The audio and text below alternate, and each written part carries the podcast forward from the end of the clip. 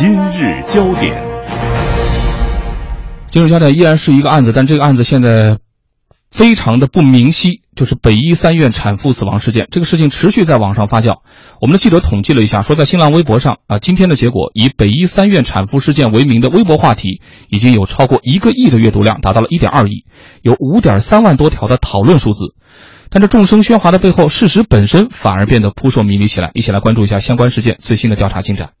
家属有没有医闹？医院有没有过错？中科院该不该发函？这三大问题成为网民持续关注的焦点。北京大学第三医院曾经在官网发布消息称，家属数十人聚集并滞留北医三院产科病房，在病房大声喧哗、辱骂、打砸物品、追打医务人员，对其他孕产妇生命安全造成威胁。但死者丈夫张先生很快发表公开声明称，承认家人确实与医院发生过矛盾，但没有有打过任何人，更没有打砸过任何东西，不存在数十名家属在医院聚集，希望院方公布家属医闹的相关证据。对于张先生的说法，截止发稿前，北京大学第三医院没有发布打砸视频，并且拒绝了媒体采访。警方向媒体证实，一月十三号曾经接到医院报警，出警处置之后没有控制任何人员。不过，围绕这位。中国科学院理化技术研究所女研究员的猝死，网上引发了家属医闹、院方用药错误、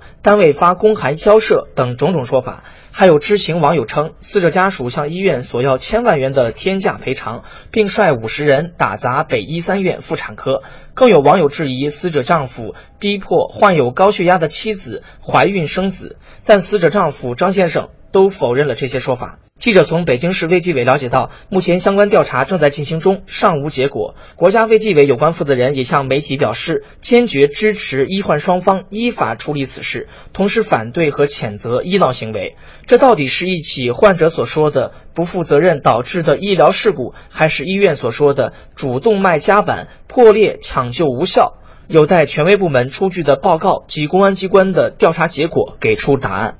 感谢记者管鑫的报道。针对这个北医三院产妇死亡事件，北京市卫计委新闻发言人今天下午也做了一个最新的回应，说有医疗机构的地方就有医患关系，医患双方必须相互理解，共驱病魔。这位发言人同时表示说，处理医患纠纷，医患双方都必须依法合规的维护自己的权益。这个事儿，现在关注的层次很多，那最核心的就是院方和家属现在听起来针锋相对的陈述，就到底是不是存在事发之后死者家属几十个人在病房打砸物品、追打医务人员这样的行为？现在看来，这个事情过去一个星期了，这一点还依然没有定论。但是没有定论，并不妨碍大家的关注。前面我们客观介绍到了超过一个亿的阅读量，超过五万多的讨论量，大家是对这个事情的关注程度背后，就像刚才我们谈到的北京市卫计委新闻发言人他所关注的这个点，背后是实实在在四个字：医患关系。请出我们的两位观察员，郭晶老师。嗯，就这件事情本身来讲呢，我觉得嗯很难做出一个就是。方向性很明确的评论，因为里面这里面现在还是各说各的，就是到底有没有有没有这个医闹，呃，到底是什么样的一个原因，呃，当时到底是个什么样的情况，现在双方的说法当中其实还是有很多对不上的地方，嗯，呃，但是我是想说，这个事情为什么会引起大家这样的一个关注？其实医患纠纷这几年真的是非常的多，嗯，为什么这次这个事儿很多人会参与讨论？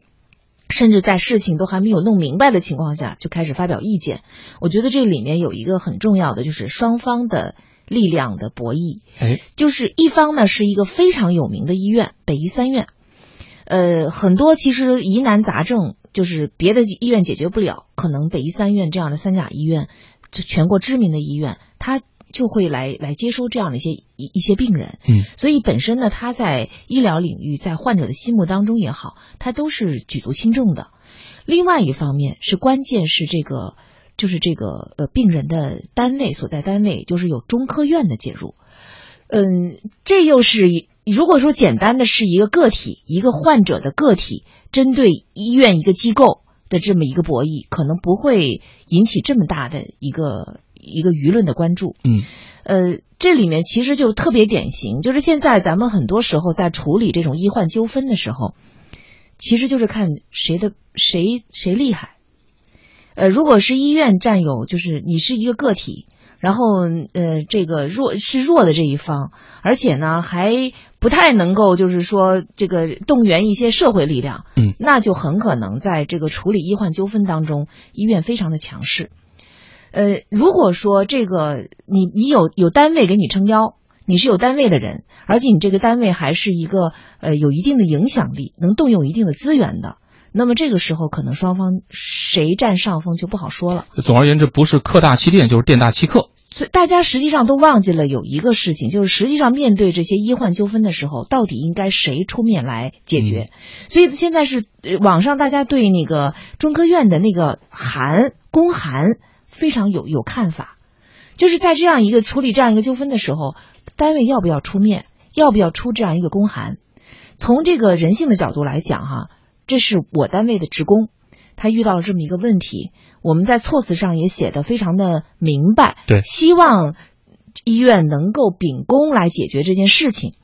但是，难道不写这个函就不相信医院秉公吗？嗯，或者说解决这个事情的这个这个机构啊，仲裁机构就不能秉公吗？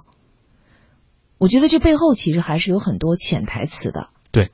嗯，看上去这个公函本身措辞没有太多的问题。但是为什么要出这个公函？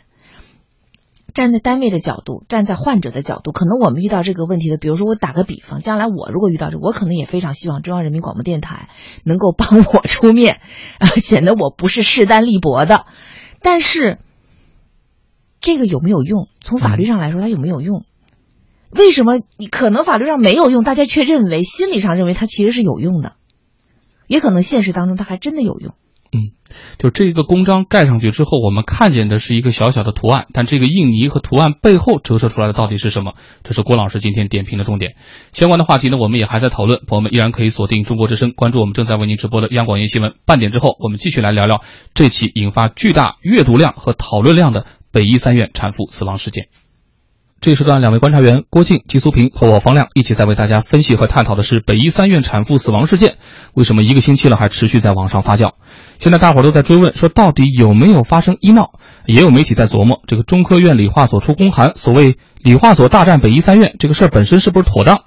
还有一些在做类比啊，发现二零一四年八月湖南湘潭产妇死亡事件，当时现场的真实情况一度也是一个罗生门，是像有媒体报道的说丈夫冲入到手术室，医生护士全部失踪。还是患者死亡之后，家属聚集几十人围攻打砸医院，医务人员被迫逃离。这个事曾经也一段时间都说不清楚。说这个里面是不是也能说明一些共性的问题呢？还有朋友是在提醒。说，随着二孩政策的放开，高龄孕妇增多，这个群体出现各种并发症的几率是不是也会越来越高？其中是不是也要，比如说包括了这次出现的妊娠期高血压等等？说一定要高度警惕，不要认为自己生过一胎就肯定会没事啊，等等吧。就大家伙关注的层面，从个人到宏观面，可以说是比较多的。我们再请出谢老师。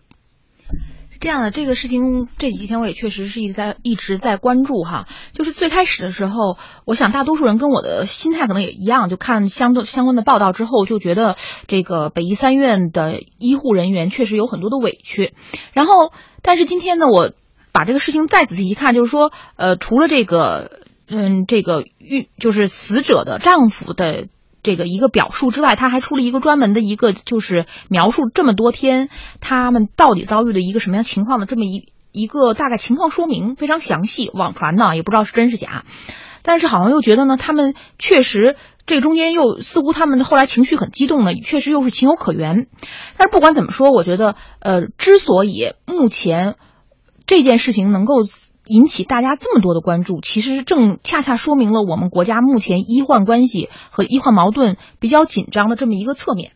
就是一旦出了问题之后，双方都不信任对方。嗯，但实际上我们知，就是医院和医生、患者之间最重要的关系，其实就是要相互信任。如果你连一个医生都不信任，那又怎么能够把自己的命运去交给他呢？你是要交给他，交给他手术台上的，对吧？对啊。所以说这个东西就是实际上就出现了这样的一个问题。那今天我们的那个呃全球华语广播里头也专门做了一个，就是关于出了这样的问题，其他的国家应该会怎样去处理？就会发现几乎所有的国家的医院里头，他们都有一个叫做呃类似于像道德委员会，来就是说去处理这个事情。但是在我们这里好像就缺乏这样的一个大家公认的，就是比如说呃我们请了一个中间机构来进行调解，你就会发现，好像患者都特别的总是认为这个。患者就会认为这个所谓的中间机构是偏向于医院的，嗯，好像这医院呢最后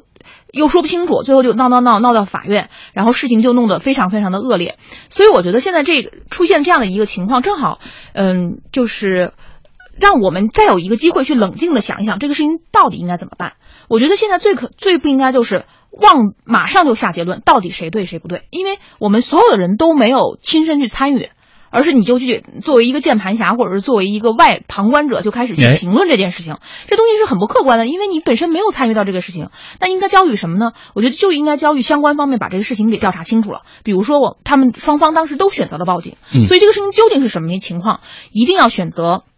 就是我们就看公安机关到底最后给出了一个什么样的一个结果，调查结果，然后法院是怎么判的。我觉得法院在这个这个判中间呢，一个是不要受到公众的舆论的影响。这是一个，第二也不要和稀泥，就两边好像都有错，然后就是他需要，我觉得就是很明确的是谁对，对在哪儿，谁错又错在哪儿，就应该是这样的一个，而不是一个最后和稀泥，好像这个事情就不了了之了。我觉得这个才是最可怕，就是因为我们永远没有办法去，就是要通过这样的一个判例，其实。也是给予我们医患关系梳理医患关系的一个契机，我觉得是这样的。你这点我觉得其实说的特别好，就是为什么呢？我们经常能听到以前类似的报道里面出来一个结果之后啊，比如我们能看到数字上的变化，说医院打一比方赔了五十万，但是你后续采访医院说我很委屈，嗯，说我觉得我没错，但是我们是本着人道主义原则或者怎么怎么样啊，他毕竟这个家属呃是一条人命嘛，说我们怎么着也得承担一下，表示一下，但是我们没有错啊，他往往会这么说，家属往往会说呢，你看。他给了我五十万，他就让我签字，说让我后续不要再提起什么诉讼了，就封我封我的口了。说我其实也不想要这个钱的，我想争一个是非的，但是怎么怎么样？就你发现最后钱拿了，但是双方出钱的委屈，拿钱的也不高兴。这就是我们最后会发现，即使这个事情在经济上或者其他方面看上去给了一定的补偿了，但是非自始至终依然还在争吵当中。一个很重要的一个不太好的一个先例，而这样的先例我们听的并不少，但是。反过来来讲，现在我们能看到，比如说中科院理化所发函了，但中国医师协会昨天也发表声明了，针锋相对，对中科院理化技术研究所发函的行为提出了质疑。郭老师，如果顺半点之前你提到的那个说法的话，就是这边有娘家人，那边说我也有婆家人，就是大家这背后都有这个所谓组织的力量，现在介入了，这个事情好像就不再是单纯的一个个体对个体了。嗯，我其实呃，首先一个澄清就是，我不是。这个认为中科院出这个函不应该，嗯，这就是社会现实。就是当我们面对这样，其实我刚才前面说，就如果我遇到这个问题，我可能也希望我的单位出函。所以当我们都在这儿骂这个中科院出这个函的时候，我们也要想一想，设身处地想一想，我们身处其中的时候，我们会怎么样选择？